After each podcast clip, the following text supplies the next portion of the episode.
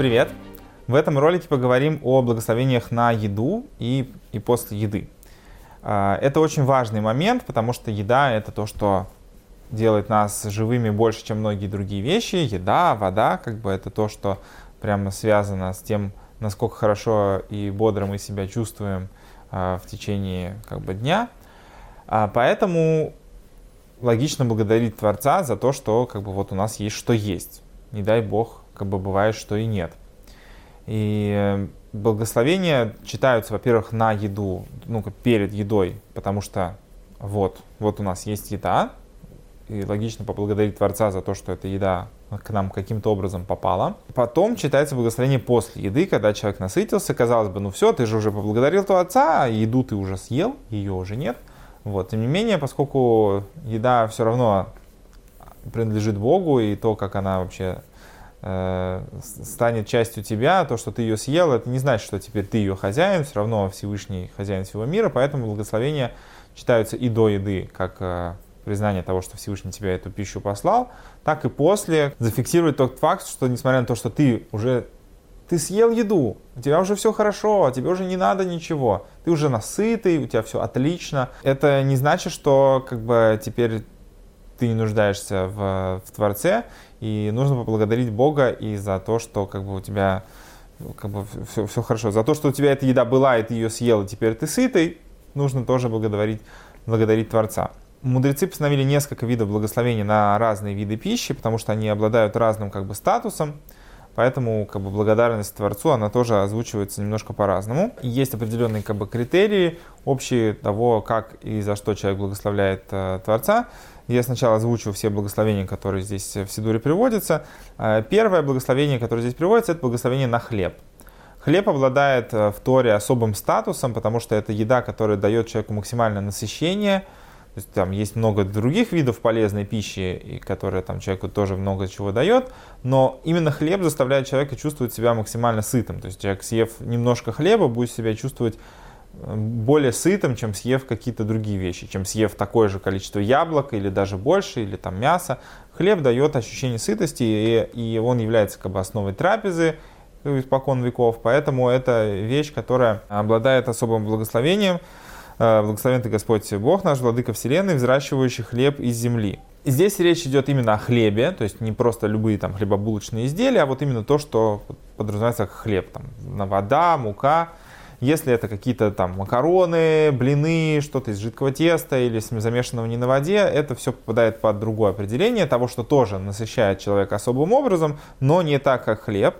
Поэтому на все мучное, кроме хлеба, благословляется благословение, благословен ты Господь Бог наш, Владыка Вселенной, сотворивший разные э, виды продуктов для насыщения. То есть это там, печеньки, всякие такие там сухарики и прочее. Все, что не хлеб. А следующие вещи, которые тоже как бы на, ни, ниже, чем хлеб по своему статусу, но тоже обладающие каким-то особым э, уровнем, поэтому на них постановили отдельное благословение. Вот, что эта вещь выделяется из всей остальной еды, Поэтому на нее постановлено отдельное благословение. Это вино и виноградный сок. Они обладают одинаковым статусом в Торе. То есть с того момента, как э, сок покинул виноград, он становится как бы по статусу как вино.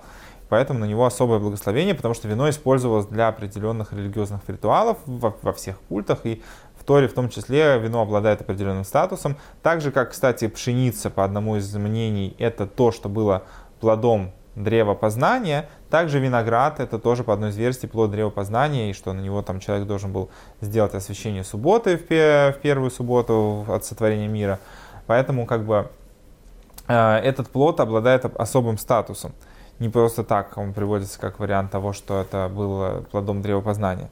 Поэтому на него читается благословение на сок виноградный и вино, которые из винограда берутся.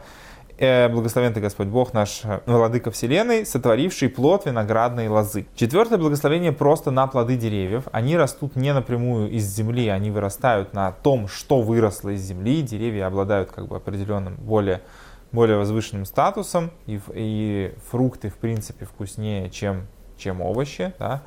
Яблоко вкуснее, чем картошка. То есть плоды деревьев выше по статусу, чем э, плоды, растущие на земле. Поэтому на плоды деревьев говорится благословение Благословен ты Господь Бог наш, Владыка Вселенной, сотворивший плод дерева. Здесь подразумеваются именно деревья, то есть есть э, многолетние какие-то растения, то есть, например, банан не попадает под это определение, потому что банан это трава. Вот. А, э, например, э, а вещи, которые там черника, клюква, они поскольку растут на одном и том же кустике, хотя оно не выглядит как дерево, тем не менее на них нужно говорить это благословение. А следующее благословение это на всем, что выросло на земле. Если мы говорили здесь плод дерева, то дальше мы говорим э, благословен ты Господь Бог наш Владыка Вселенной, сотворивший плод земли. Все, что остальное выросло на земле, если человек ест что-то, вот там, ананас или помидоры, огурчики и другие овощи, клубника там, и так далее. А, на все остальные виды пищи говорится благословение, благословен ты Господь Бог наш Владыка Вселенной, по слову которого возникло все. И этим благословением э, объединяются вообще все остальные виды пищи. Э, молоко, мясо, рыба, все, все животного происхождения, все, что человек ест, и все, что не попадает под определение как бы, предыдущих благословений.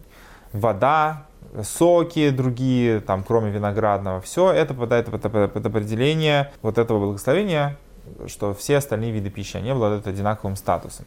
Сок в данном случае это тоже не как бы уже понижается по статусу, чем сам фрукт, в отличие от виноградного сока. То есть на виноград будет тоже благословение, благословен ты, а, сотворивший плод дерева. Именно виноградный сок понимается по статусу. Эти благословения логично, ну, правильно говорить их перед едой, если ты веришь во Всевышнего и ощущаешь как бы благодарность за то, что у тебя есть, то нужно благодарить Бога за то, что Он тебе послал еду. Это, это нормально. Так же, как человека мы говорим спасибо за то, что нам что-то приготовил, а значит Творец, который э, дал жизнь всему этому миру и дал тебе возможность вот, вот питаться, как бы его, ему более чем логично сказать э, благодарность и спасибо. И этим самым, во-первых, мы выражаем свою благодарность к Творцу, признаем его власть, и во-вторых, для себя обозначаем, что эта вещь, она пришла к нам не как данность, а как э, э, по милости Всевышнего. Благословения, которые э, читаются после еды, есть два благословения, которые постановлены в Сидуре для того, чтобы поблагодарить Бога после еды. Они достаточно длинные, потому что в них перечисляется такая как бы общая благодарность сытого человека о том, что как бы ну, поблагодарить Бога за изобилие, за то, чтобы мы не нуждались э, в, в подачках других людей, чтобы мы не нуждались в том, чтобы занимать у кого-то что-то, чтобы мы могли сами себя обеспечивать. В общем, благословение за достаток. Поэтому, несмотря на то, что это благословение не такое короткое, имеет смысл его читать полностью и целиком, если мы хотим по-настоящему, чтобы Всевышний нам послал все, что в нем в этом благословении перечислено.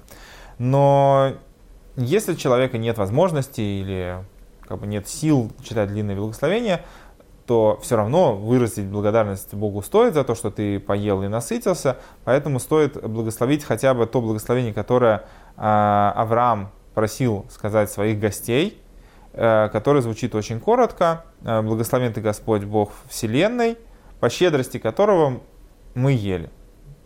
Хотя бы обозначить, хотя бы не уйти из-за стола, неблагодарным, что вот ты поел а, и никаким образом не выразил Богу свою признательность за то, что ты ел. В принципе, есть определенные нюансы в том, на что, на какие виды пищи и как э, какие благословения говорятся. Здесь в Сидуре есть э, небольшая справка, чтобы человек не запутался. Э, если у человека есть сомнение, какое благословение на что говорится, то если он не знает, что на этот вид пищи сказать, то может говорить вот это общее благословение – Э, по слову которого возникло все, да, который включает в себя виды, все виды пищи. По крайней мере, он поблагодарил Бога за, за, э, за это.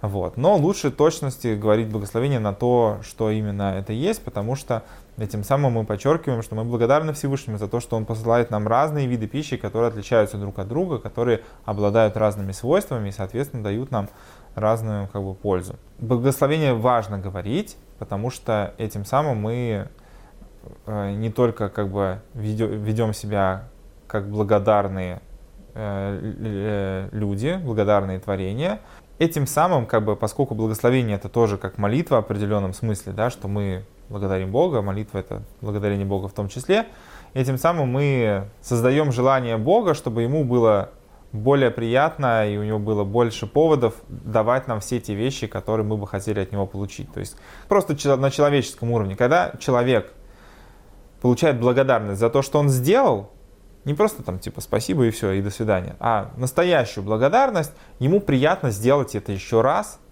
потому что создается связь, что вот человеку нравится э, делать что-то, за что он получает благодарность. И поскольку взаимоотношения между человеком и Творцом, они подобные взаимоотношения между человеком и человеком, поэтому, когда мы благодарим Бога, то он, у него будет больше поводов делать нам хорошие вещи, и дай Бог, чтобы мы уже удостоились прихода Машеха, когда это будет нам раскрыто в более явной форме.